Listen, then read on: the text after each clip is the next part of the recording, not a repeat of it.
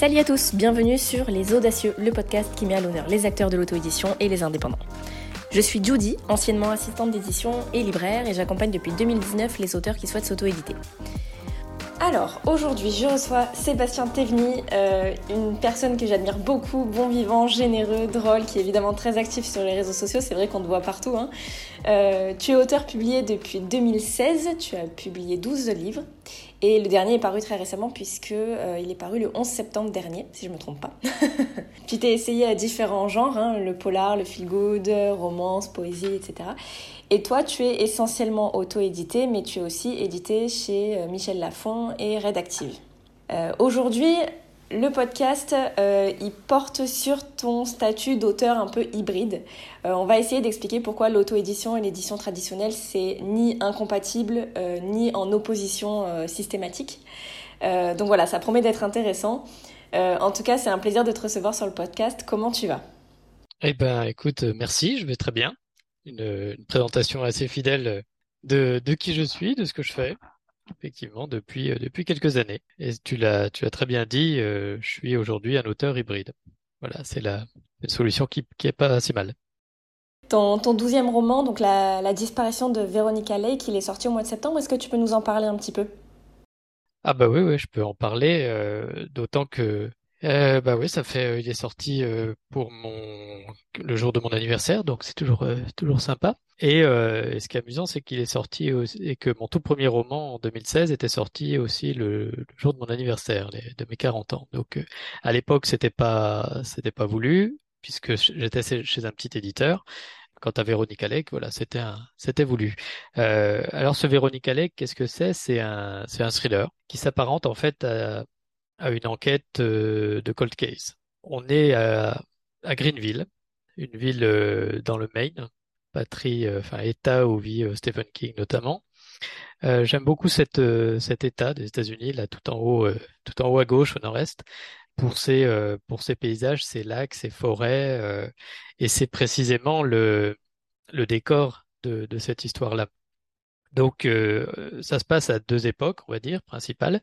Euh, la première, c'est 2017, donc euh, cinq ans auparavant, euh, où là, il y a une, une bande de fêtards, euh, d'une, des, des, copains qui, euh, dont la fille, Véronica Lake, enfin, elle a, elle la fille d'une, d'une riche famille qui possède une île privée au milieu du lac Moosehead, autour donc de, de Greenville. Et ils partent en week-end à quelques jeunes comme ça, livrés à eux-mêmes. Et il y a donc Véronique Alec qui, dans la nuit du, samedi au dimanche, va disparaître euh, des radars. Euh, elle ne sera jamais retrouvée. Il n'y a aucune trace, ni, morte, ni vivante. Et l'enquête, est très vite bouclée, euh, puisqu'il n'y a aucun moyen de découvrir ce qu'elle est devenue.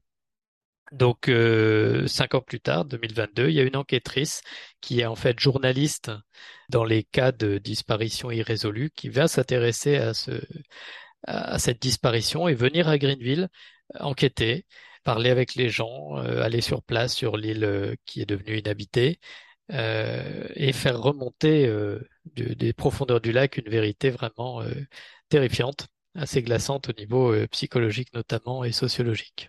Ok, ça donne super envie quand on en parle comme ça. Euh, alors, est-ce que tu peux nous parler un petit peu de ton rapport au livre et à l'écriture? Est-ce que c'est quelque chose qui était là depuis toujours? Est-ce que tu as toujours voulu être écrivain? Ou au contraire, c'est venu un petit peu sur le tard? Ça, c'est une question qui revient souvent, effectivement, euh, sur les salons, quand je rencontre les auteurs, ils me disent, ah, mais vous avez toujours voulu faire ça? Euh, La réponse, elle est pas toute simple, en vérité, puisque j'ai jamais pensé véritablement à devenir écrivain. Par contre, j'aimais énormément écrire. Euh, j'aimais aussi énormément lire depuis tout jeune. Je me souviens que mes, euh, ma grand-mère me disait souvent que j'avais un, je prenais souvent le journal, euh, le quotidien entre les mains et puis je, lisais le journal ou alors des, des revues qu'ils qui avaient sur place. J'avais toujours un dictionnaire aussi à portée de la main, les, les petits dicos euh, de d'écoliers. Je m'étais même amusé à une époque à relever dans le dictionnaire tous les noms des animaux, euh, des êtres vivants, pour les recopier sur des feuilles. Euh, je voulais être vétérinaire à l'époque, hein, donc ça peut s'expliquer. Mais voilà, j'aimais les mots, j'aimais les définitions et tout ça. Et puis euh, l'écriture, finalement, donc c'était pas une idée précise, mais j'ai retrouvé il y a quelque temps mes toutes premières histoires que j'avais écrites justement euh, chez ma grand-mère et j'avais 10 ans. Voilà, j'ai situé à peu près ça à cette époque-là, des petits trucs avec même des dessins qui étaient vraiment pourris, et puis je dessine toujours pas mieux hein, d'ailleurs. Euh, mais euh, voilà, à l'âge de 10 ans, je commençais ça. À l'âge de 13 ans, j'écrivais des petites, euh, des, des, histoires courtes, des nouvelles très courtes de, de 3 pages. Euh, sur une sur une antique machine à écrire de chez ma tante. Je me souviens d'un été euh, à Nancy où j'écrivais euh, j'écrivais ces petits trucs là. Voilà, rien de rien de prétentieux, des petites choses. J'avais envie, j'avais envie d'écrire, c'est tout. Ça ça venait comme ça. Je me posais pas la question. Quand d'autres vont jouer au foot, moi j'écrivais une histoire. Et puis après, ça a été un peu des des poèmes. Et puis ensuite, j'ai laissé pas mal tomber l'écriture pendant un bon moment on va dire, euh, euh, de 20 ans jusqu'à euh, jusqu'à 30, 33 où là, bah, voilà, j'ai fait d'autres choses. J'ai continué à beaucoup lire, par contre, ça c'est ça continue. Et puis ensuite, bah, voilà, c'est le premier roman qui est arrivé, l'écriture de ce premier roman qui m'est venu en fait du de mon quotidien, c'est-à-dire que avec mon épouse à ce moment-là, on était dans un désir d'enfant. Et ça prenait un petit peu de temps, ça ne venait pas tellement. Et du coup, je me suis intéressé non pas personnellement, mais euh, intellectuellement, à la PMA, la procréation médicalement assistée. Et ça a donné euh, le, le, contenu de mon premier roman, Trouble jeu, qui est un suspense familial euh, sur fond de, de, PMA. Voilà comment est né le, premier roman. Donc là, non plus, à ce moment-là, c'était pas non plus dans l'idée de, de, devenir écrivain, mais l'envie d'inventer une histoire autour de cette, autour de ce, parcours de vie que je vivais à ce, moment-là. Ah, c'est hyper intéressant en fait de voir la genèse de, de, ce projet-là, c'est cool. Euh, est-ce qu'aujourd'hui, euh, l'écriture, c'est ton, ton, activité principale Est-ce que tu en tires des revenus suffisants ou est-ce que c'est ton objectif euh, à, moyen ou long terme? Alors écoute, j'ai cette chance aujourd'hui de, de, Je peux dire que je vis de ma plume. C'est mon activité principale et unique qui me prend malgré tout beaucoup de temps, et, mais, mais c'est génial. Ça fait trois ans que, que je ne suis plus salarié, et voilà, ça fait donc du coup huit ans que j'ai, enfin non, si, j'ai commencé mon premier roman à l'écrire il y a, il y a 12, 12, 13 ans, mais on va dire que j'ai commencé à publier vraiment en 2016, 2017 ensuite en auto-édition. Et pendant ce temps-là, bah, j'écrivais tout en travaillant. Et puis, grâce notamment à Un frère de trop, mon deuxième roman et premier roman auto-édité, et ce qui a pu arriver derrière, j'ai euh, j'ai réussi à en tirer une activité euh, rémunératrice euh, voilà, qui m'occupe à 100%. Eh ben, un grand bravo parce que je pense que ça inspire aussi beaucoup d'auteurs qui, qui, démarrent. Alors surtout dans l'auto-édition, on va en parler justement. Euh, pourquoi est-ce que tu as choisi ce mode de publication-là au début? Quelle connaissance tu avais de, de tout ce, de tout ce milieu-là, euh, de l'auto-édition, du livre, de la vente aussi, de la commercialisation? Mmh. Alors, j'avais euh, en vérité aucune connaissance de l'auto-édition. Lorsque j'ai sorti Trouble Jeu, je l'ai fait via un éditeur traditionnel euh, alors par le biais de rencontres, euh, un peu de hasard aussi, euh, je suis tombé sur un petit éditeur, un micro-éditeur parisien qui, qui était auparavant libraire en, livres anciens et qui voilà avait fondé sa maison d'édition et qui de temps en temps, en plus de numériser ses vieux livres qu'il dégotait dans, dans un fonds documentaire, eh bien il sortait un ou deux bouquins contemporains. Et là, voilà, il est tombé sur mon texte, il a dit je le veux. Moi, j'ai dit, bah écoute, euh, je te le donne. Et puis, allons-y comme ça, quoi. C'est comme ça que Trouble Jeu est sorti, donc aux éditions Douin. Et du coup, euh, à partir de, de, ce deuxième roman, euh, je continuais à écrire de temps en temps dans les cafés. ça, j'aimais bien. voilà, à l'heure de midi, je me posais dans un bistrot et puis je, je mangeais, puis j'écrivais. Et là, à côté de moi, un jour, je vois un gars qui était sur son ordinateur. Moi, j'écrivais encore en papier à l'époque, j'avais mes carnets. Et le mec sur l'ordinateur à côté, voilà, je le voyais tapoter comme ça. Puis, euh, on en vient à causer comme ça. Puis il me dit, euh, t'écris un livre? Ben, je dis, euh, bah ouais, écoute, voilà, j'écris. Et toi, qu'est-ce que tu fais? Bah, j'écris un livre aussi. Et le gars, il, publiait depuis quelques années en auto-édition. Et c'est lui qui m'en a parlé comme ça. Il m'a dit, écoute, pourquoi pas, t'as rien à perdre, essaye sur Amazon, etc. Donc je me suis dit, bah écoute, oui, effectivement, j'ai rien à perdre parce que mon premier roman, il s'était écoulé assez difficilement à en un an et demi, on a dû faire 400-500 bouquins, ce qui était déjà pas mal, mais voilà, l'éditeur n'avait pas les reins assez solides financièrement pour me distribuer, diffuser à gogo. donc c'était plus l'impression à la demande et, on a ramé un petit peu. donc c'est pas avec ça que j'allais vivre. Et je dis, bah, effectivement, j'ai rien à perdre. Si ça marche pas en auto-édition, au pire, je le filerai à l'éditeur. Euh, voilà, donc je préviens l'éditeur. J'ai dit, euh, voilà, mon idée. Je dis, pas de souci, vas-y. Euh, si ça marche, tant mieux. Le jour où tu seras millionnaire, tu m'offriras une Ferrari, qui m'a dit comme ça. Alors, j'ai, j'ai encore pas offert la voiture, et je suis encore pas millionnaire d'ailleurs. Mais en tout cas, voilà, ça s'est fait comme ça. J'ai, j'ai tenté le coup. Un fer de trop, fin octobre 2017, le 27 octobre, je crois. Je dépose ce bouquin sur Amazon. Et là, boum, c'est l'engouement monumental dès le départ. Tout de suite, dès le lendemain, il est dans le top 100 des ventes Kindle. Après, il monte dans le top 10, dans le top 3, top 1, et il y reste pendant, il reste dans le top 10 pendant 6, mois, euh, sans bouger, quoi. Truc de dingue. En un an, je fais 35 000 lecteurs. Donc, on était au-delà de, des 500 que j'avais avec mon premier roman en édition traditionnelle, quoi. Et du coup, bah, des revenus conséquents, puisqu'en plus, en auto-édition, par rapport à l'édition traditionnelle, c'est pas le même pourcentage. Hein. Même si les bouquins sont moins chers, notamment en électronique, euh, les revenus sont meilleurs euh, si on prend le, le, le, revenu par lecteur, quoi, on va dire. Donc voilà, c'était le début comme ça de, l'auto-édition. Donc tu vois, le, c'est là aussi le hasard. Je rencontre quelqu'un qui me parle d'auto-édition. Je dis je vais essayer. Le coup de chance, ça fonctionne à mort. C'est malheureusement pas le cas de tout le monde parce que euh, effectivement, il faut être quand même euh, pour que ça fonctionne, il faut être dans le top 100, il faut, faut vendre beaucoup de bouquins. Mathématiquement et par définition, il n'y a que 100 places dans le top 100. On peut pas tous y être et il y a beaucoup d'auteurs auto-édités qui, qui pensent que le fait simplement de publier sur Amazon va leur apporter la, euh, la fortune la liberté, euh, l'autonomie financière, bah, c'est pas forcément garanti, quoi. Même s'il y a des bonnes pratiques à avoir, etc. Et avec du recul, euh, ce succès immédiat pour ce livre-là, tu arrives à l'expliquer ou ça reste un mystère pour toi? Est-ce que tu avais mis en place des trucs en particulier? J'étais personne. Euh, donc j'ai du, j'ai du mal à expliquer pourquoi. Euh, personne me connaissait, à part ces 500 personnes auparavant qui avaient lu Trouble Jeu. Bon, j'étais déjà un petit peu sur les réseaux sociaux, sur Facebook. Euh, j'avais un profil, j'avais, j'étais dans des groupes de lecture un peu. Et puis, en fait, ce qui s'est passé, c'est qu'il y a des chroniqueurs qui l'ont lu, il y a des qui ont aimé, qui ont adoré, qui ont partagé, qui ont fait des vidéos. Voilà, il y a eu un engouement qui s'est fait, le bouche à oreille dans les groupes, et c'est parti comme ça, ça a fait boule de neige. Voilà, faut quand même se dire, quand tu choisis un bouquin en tant que lecteur, tu connais pas l'auteur, c'est son premier roman sur, euh, sur Amazon. Qu'est-ce qui a plu? C'est peut-être la couverture, c'est peut-être le titre, c'est l'histoire, c'est le genre, c'est tout ça réuni et puis c'est le, c'est vraiment le bouche à oreille. Ça, j'en suis persuadé. C'est le l'effet boule de neige, ça c'est certain.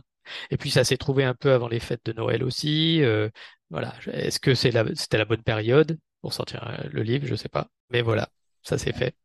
Si je me trompe pas, euh, ce roman-là, Un frère de trop, il a été publié ensuite en 2019 par les éditions Michel Lafon. Ouais. Comment est-ce que ça s'est passé? Est-ce que c'est toi qui as envoyé le texte ou est-ce qu'ils t'ont contacté? Est-ce que c'était euh, un objectif, un rêve d'être édité par une maison d'édition euh, traditionnelle et peut-être de plus grande ampleur que celle que tu avais connue? Alors, plein plein de choses à dire à ce niveau-là. Et c'est le tout le nœud du problème du choix de la l'auto-édition ou de l'édition traditionnelle, voire de, l'édition hybride. Il faut savoir qu'un faire de trop, j'en avais imprimé des tapuscrits que j'ai envoyés à des maisons d'édition dans le courant de l'année 2017 j'ai reçu des, retours euh, habituels, euh, des courriers disant euh, ceci n'entre pas dans notre ligne éditoriale, nous avons bien pris connaissance de votre ouvrage, nous vous remercions, etc. Bon, mais voilà.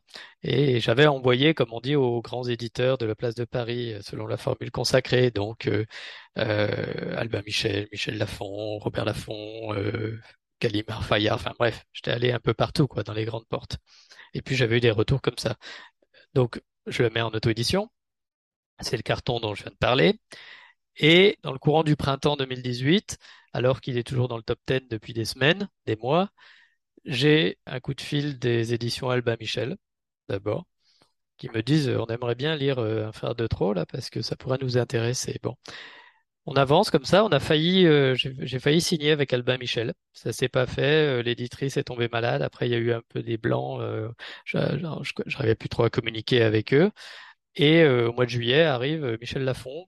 Même, chose, coup de téléphone. On voudrait, on a lu un frère de trop. On voudrait faire une proposition, etc. Bon. Et pour finir, donc j'ai signé avec Michel Lafon. Mais ce qui est, amusant, tu vois, c'est que faut savoir que à cette époque-là, en tout cas, c'était la, ça l'est encore un peu, hein, c'était la mode chez les éditeurs d'aller chercher euh, ce qui fonctionnait dans le dans le top 100 Amazon. Voilà, ce qui allait chercher des, des pépites dans, l'auto-édition, parce que l'auto-édition, c'est un vivier, en fin de compte, dans lequel on trouve de tout, du, bon, du très bon, de l'excellent, du mauvais aussi. Il faut faire le tri. Mais en tout cas, c'est comme ça que ça s'est fait. Donc, euh, finalement, entre envoyer des manuscrits qui sont pas forcément lus et puis aller se, venir se faire euh, récupérer par euh, des grandes maisons d'édition comme Albin Michel et Michel Lafon, c'est quand même flatteur, effectivement. Et la question, tu la posais, est-ce que c'était un but d'être dans maison d'édition? Est-ce que c'est un rêve? Quelque part, oui. Et c'est le, c'est le rêve de beaucoup d'auto-éditer se dire ah peut-être un jour j'aurai mon bouquin en librairie, euh, j'aurai des affiches sur un cul de bus dans le métro, etc. Oui, ça donne envie.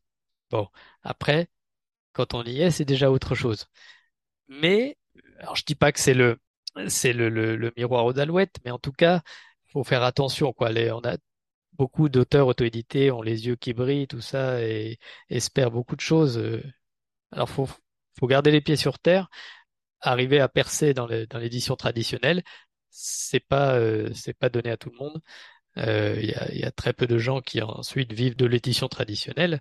Donc voilà, quelque part, c'est une ligne supplémentaire à mon CV. Ça m'a permis de toucher un public un peu différent de celui qui me qui me trouve sur Amazon ou, euh, sur Kobo maintenant. Mais voilà, ça n'a pas été très concluant en termes de en termes de, lectorat, puisque j'ai euh, euh, dû avoir 700, euh, 800 lecteurs chez Lafon en, en, un an et demi, tu vois.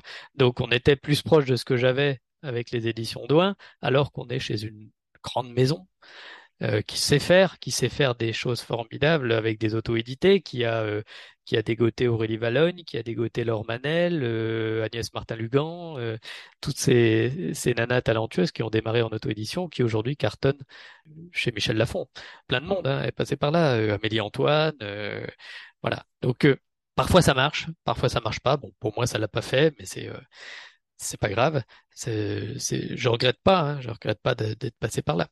Et du coup, justement, si, euh, on avance un petit peu dans l'histoire, euh, tu, as, hum, tu as toujours des, romans qui sont publiés euh, chez des maisons d'édition. On, va en reparler de, de Redactif, par exemple. Et puis, tu as tes autres romans que tu continues d'auto-éditer. Donc, tu as deux casquettes comme ça. C'est pour ça qu'on parle d'auteur hybride, finalement.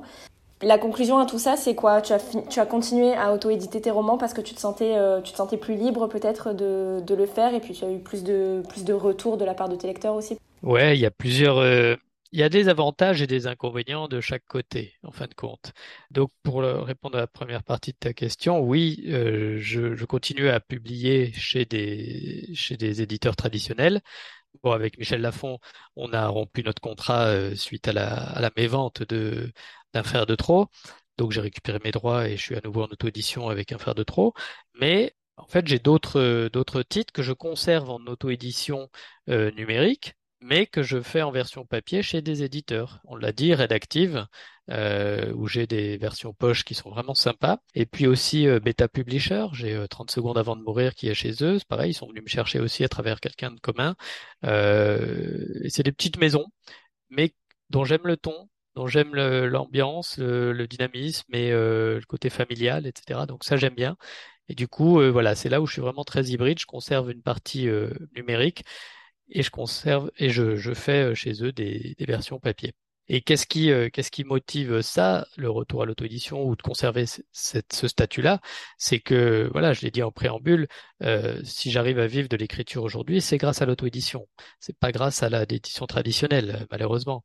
Mais voilà, ça me permet de toucher euh, deux lectorats qui sont, qui sont bien différents. Et je veux pas négliger l'un comme l'autre, quoi. Ouais, je comprends. C'est normal. Je pense que je pense que c'est ça qui est important de, de dire aussi, c'est que il euh, n'y a pas de bonne manière de faire. Il y a celle qui nous correspond, et puis il se trouve que toi, euh, voilà, ça ça a pas fonctionné en tout cas comme euh, comme tu l'espérais. Donc ouais, et puis tu tu parlais aussi de liberté. c'est vrai que moi je, je tiens beaucoup à, ma liberté d'édition, de publication, de ton. Euh, c'est vrai que parfois en maison d'édition, ben euh, on peut être un peu bridé hein, par euh, par l'éditeur sur certains textes. voilà, en auto-édition, on fait ce qu'on veut. Par contre, on le fait bien. En tout cas, moi, je, j'essaye de le faire bien. les bouquins que je sors en auto-édition, ils sont d'une qualité identique à, ceux que pourrait sortir un éditeur. Hein. Donc, je je prends bien soin. Mais malgré tout, voilà, je publie quand je veux, ce que je veux. Quand je veux, ça veut dire que en auto-édition, je me permets de faire deux romans par an, chose qui ne se fait rarement en maison d'édition. En général, tu as une sortie par an. Voilà, donc si ça marche bien, tant mieux. Par contre, en auto-édition, euh, pour avoir des ressources euh, importantes, euh, moi je me sens mieux avec deux publications par an. Et donc ça, je suis libre de le faire. Et puis la liberté aussi, tu le disais, de de pouvoir communiquer avec les lecteurs de façon vraiment plus directe. Euh, et ça, j'aime bien ce lien, euh, ce lien direct avec, euh, avec les lecteurs sur les réseaux sociaux, notamment à travers mon site web aussi. tout ça, c'est important pour moi. Et ça fait aujourd'hui 6-7 ans que, que, tu publies des livres en auto-édition, ça fait beaucoup plus que ça que tu écris. Est-ce que tu, tu, saurais me dire un peu ce qui a changé justement dans l'auto-édition, dans, dans, le rapport qu'on a à l'auto-édition, et puis peut-être toi dans ta manière de faire aussi, de, de, publier tes romans? Ouais, il y a beaucoup de choses à dire aussi là-dessus. Beaucoup de choses ont changé depuis 2017 quand je suis arrivé euh, dans l'auto-édition. Tu vois, c'est vrai qu'à l'époque, quand je suis pas connu, mon premier roman, Un frère de trop, il cartonne le suivant aussi, 30 secondes avant de mourir, il a cartonné. Euh, j'ai eu plusieurs gros cartons comme ça, mais au fur et à mesure, je me rends compte que, que c'est un, poil différent quand même sur Amazon. Il y a plein de choses qui changent, des choses dont on se rend pas forcément compte, c'est-à-dire l'algorithme d'Amazon qui change beaucoup, la manière de publier euh, les choses dessus. Il y a aujourd'hui en général besoin de payer de la pub sur Amazon, hein, malheureusement, pour avoir des liens sponsorisés, alors que en 2017, j'avais pas ça, hein, j'avais pas besoin de ça. Il y a d'autres choses qui ont changé, par exemple le fait qu'il y a plus d'abonnés à Kindle Unlimited, euh, le, système euh, d'abonnement voilà mensuel où ils peuvent emprunter les bouquins plutôt que de les acheter. Donc euh, ça, ça implique aussi d'avoir ces bouquins en, exclusivité sur Amazon, au moins pendant un certain temps, si on veut pouvoir toucher ce lectorat-là. Sinon, euh, ils vont pas aller chercher ton bouquin, ils vont en prendre un autre et ils vont en trouver des autres. Ça, il n'y a pas de problème. Parce que ce qui a changé aussi, c'est qu'il y a énormément de bouquins qui sont publiés chaque année sur Amazon, voire même chaque jour, hein, on va dire, et ce depuis le confinement, en fait. Clairement, le confinement a été un changement. Euh, les gens ont beaucoup lu pendant le confinement, ils n'avaient pas de, d'autres choses à faire malheureusement. Mais aussi les gens ont beaucoup écrit et depuis ont beaucoup publié. Il y a plein plein de nouveaux auteurs qui sont arrivés, qui ont profité de ces mois de, confinement pour euh, euh, se mettre à ce dont ils avaient envie peut-être euh, dans un coin de leur tête depuis longtemps. Et là, l'occasion faisant le larron, ils s'y ont mis et ils sont arrivés. Donc il y a, énormément de, de monde sur Amazon aujourd'hui. Donc les places sont encore plus chères sur le top 100 que j'évoquais tout à l'heure. Il y a aussi beaucoup plus les éditeurs traditionnels qui sont sur euh, les plateformes euh, les plateformes de vente euh, comme Amazon. Si tu regardes dans les classements des meilleures ventes, tu vas retrouver toujours systématiquement les, les Musso, les Lévy, les euh, Coben, Tillier, enfin bon, bref, tous ces gens édités traditionnellement qui viennent truster en fait les places aussi du top 100, même avec des, des, versions Kindle vendues à 15 euros ou 17 euros. Voilà, donc ils sont là, mais ils sont là aussi à travers les, liens sponsorisés de la pub Amazon. Donc les éditeurs traditionnels payent aussi de la pub pour apparaître euh, devant, euh, devant les autres. Donc euh, il y a une, c'est un peu la loi de la jungle. Donc c'est pas simple. Voilà, c'est pas simple. Les choses ont changé. Clairement, je n'ai plus des sorties aussi fulgurantes qu'il y a six ans. Heureusement, j'ai en fait un, fonds qui me permet, avec 12 bouquins, de tourner bien. Lorsque les gens me découvrent aujourd'hui avec Véronique Alec, par exemple, ils vont aimer, ils vont lire les précédents. Voilà, j'ai aussi une, trilogie, donc euh, ça permet de, fidéliser le lecteur. mais voilà, si j'avais pas ça, ça serait peut-être plus difficile. Par contre, ce que j'ai modifié aussi, c'est que je mets plus tous mes œufs dans le même panier, pas tout, dans le panier Amazon. Aujourd'hui, au bout de quelques mois, lorsque je suis sorti de l'exclusivité, eh bien, je, je, mets souvent mes, mes bouquins sur les autres plateformes telles que Kobo, euh, par exemple, Google Books ou euh, Apple Books, etc. Voilà, une fois, on peut le, le diffuser. Mais euh, alors, ça répartit les revenus. Certes, c'est moindre sur Amazon, mais d'un autre côté, ça peut compenser certains mois sur, sur Kobo. D'accord, c'est intéressant ça à savoir. Mm. Parce que c'est vrai qu'on se focalise souvent sur, sur Amazon et en fait, en fait c'est vrai, diversifier, hein, c'est important aussi. Oui, oui, c'est vrai qu'en auto-édition, le, le, le, nom qui revient le plus fréquemment, c'est Amazon, bien sûr, parce qu'il est quand même leader en auto-édition. Mais il y a aussi Kobo. Après, il y en a d'autres qui travaillent avec euh, avec Librinova, avec euh, Books on Demand, euh, etc. Il y a, d'autres plateformes hein, qui existent. Pas de, c'est pas exclusivement Amazon. Si tu avais un conseil à donner à un auteur qui se lance aujourd'hui, qu'est-ce que tu aimerais lui dire ou qu'est-ce que tu aurais toi aimé savoir quand tu as commencé? Ben, un conseil, c'est celui de persévérer, d'écrire, de toute façon, puisque voilà, faut se donner les moyens de, le faire. Faut croire en, son potentiel, croire euh, en ses rêves aussi, se dire, euh, comme je me suis dit à l'époque, euh, bah, j'ai rien à perdre de toute façon, il y a, tout à gagner. Ne pas non plus fonder trop d'espoir sur euh, sur son premier roman, voire même voilà des fois il faut beaucoup plus de, de titres avant de, décoller vraiment. Quel autre conseil aussi Il y a aussi les choses qui marchent et qui marchent moins hein, sur euh, dans les dans les publications, c'est les genres hein, par exemple. Euh, alors ça aussi ça a changé entre 2017 et aujourd'hui. en 2017 dans le top 100 Amazon, tu avais quasiment que du, du thriller, du policier polar euh, et, une ou deux romances qui se baladaient par là. Aujourd'hui, ça s'est complètement inversé. dans le top 100, tu as 80 ou 90 romances et le reste, un peu de thriller, un peu de feel-good, puis euh, un ou deux romans de, de littérature blanche. Donc, euh, choisir aussi son son, son cheval de, de, de bataille, je dirais, mais c'est un choix aussi après, hein, ça dépend ce qu'on aime écrire. Donc euh, voilà, mais surtout c'est ça, croire en ses rêves et puis euh, en son potentiel et, et foncer, essayer, Essayer de communiquer aussi sur les réseaux sociaux, c'est important. Pareil, ça change aussi, ça, les plateformes, euh, les, euh, en 2017, euh, Facebook était euh, bien placé. Depuis peu, ça se déplace un peu vers Instagram pour trouver les, chroniqueurs, par exemple. derrière, maintenant, il y a TikTok aussi qui, qui bouge pas mal. il y a les chaînes Twitch. il, y a, il plein de, plein de choses. Faut arriver à suivre tout ça. Faut, faut rester au goût du jour. Faut s'informer. Faut, il faut pas hésiter à communiquer, à faire euh, et puis à faire du marketing, comme je le disais, euh, à faire de la pub. Voilà, faut se donner les moyens de, de faire ça. C'est pas toujours évident, mais euh, faut essayer. Bah, je pense que c'est des, des mots qui sont importants aussi, tu vois, pour les, pour les gens qui vont écouter ce podcast, euh, d'entendre ton parcours et, euh, et voilà, d'avoir des, des, mots comme ça qui sont à la fois réconfortants et qui motivent, euh, c'est important parce qu'effectivement, c'est une histoire qui se joue sur du long terme, ça se joue pas sur la publication d'un seul livre et il suffit pas de le mettre sur Amazon pour que, pour que ça décolle, effectivement. Donc, la persévérance, c'est, je pense, la clé aussi pour l'auto-édition, quoi. Ah oui, oui, oui, ouais, clairement. Il faut, il faut vraiment pas euh, prendre euh, pour acquis euh, une première expérience qui peut être formidable ou bien décevante. on peut très bien cartonner une fois et puis ensuite disparaître complètement. On a très vite, enfin, on disparaît très vite sur sur Amazon hein, parce qu'il y a plus de monde, parce que parce que les algorithmes et tout ça, et les algorithmes aiment bien la régularité. Euh, c'est pour ça aussi que publier une fois par an en auto-édition, ben, on perd en visibilité, on perd, en, perd sa place dans l'algorithme. Euh, donc voilà, faut être là, faut être présent, faut se donner. C'est quoi tes projets pour l'avenir là? Tu vas te concentrer, j'imagine, sur la sortie de ton, ton dernier roman et puis, euh, et puis se remettre à écrire?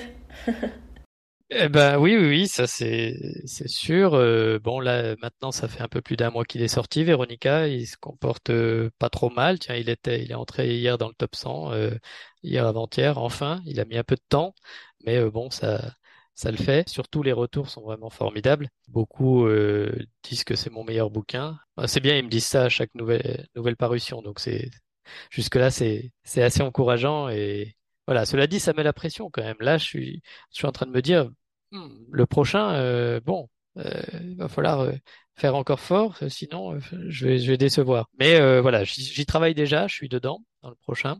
J'ai plusieurs choses en cours déjà. J'ai trois, quatre romans qui sont commencés. J'ai une romance que j'avais commencé il y a quelques temps, une romance à, suspense. J'ai euh, un projet de, euh, de, de, suspense pour euh, jeunesse. Puis voilà, d'autres, plein d'autres romans en tête. Là, si je regarde sur mon bureau, j'ai des dossiers qui sont, qui sont affichés. J'ai des dossiers vides avec des titres. Euh, parce que moi, je démarre souvent avec un titre dans la tête. C'est un titre qui va démarrer mon histoire. Et ensuite, je vais construire mes personnages et l'histoire autour de ce titre euh, qui m'intéresse. Donc là, j'en ai, voilà, j'en ai quatre qui sont, euh, qui sont là. Donc j'ai du boulot pour les, là, pour encore trois ans devant moi. Ben, c'est trop bien. Félicitations. et merci beaucoup d'avoir accepté de parler de ça, du coup, sur mon podcast. Eh ben, merci à toi de m'avoir invité. Et puis, voilà, ravi d'avoir échangé.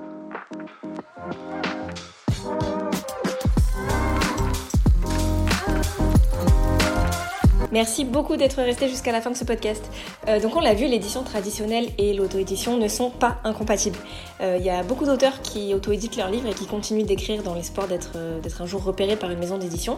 Et on a parfois peur, c'est vrai quand on débute, de nous fermer des portes en fait en choisissant l'auto-édition. Alors chaque éditeur est différent, donc bien sûr un éditeur peut penser que les ventes d'un livre en auto-édition sont des ventes qui sont ben, perdues pour lui et donc il peut ne pas vouloir reprendre le titre dans sa maison d'édition.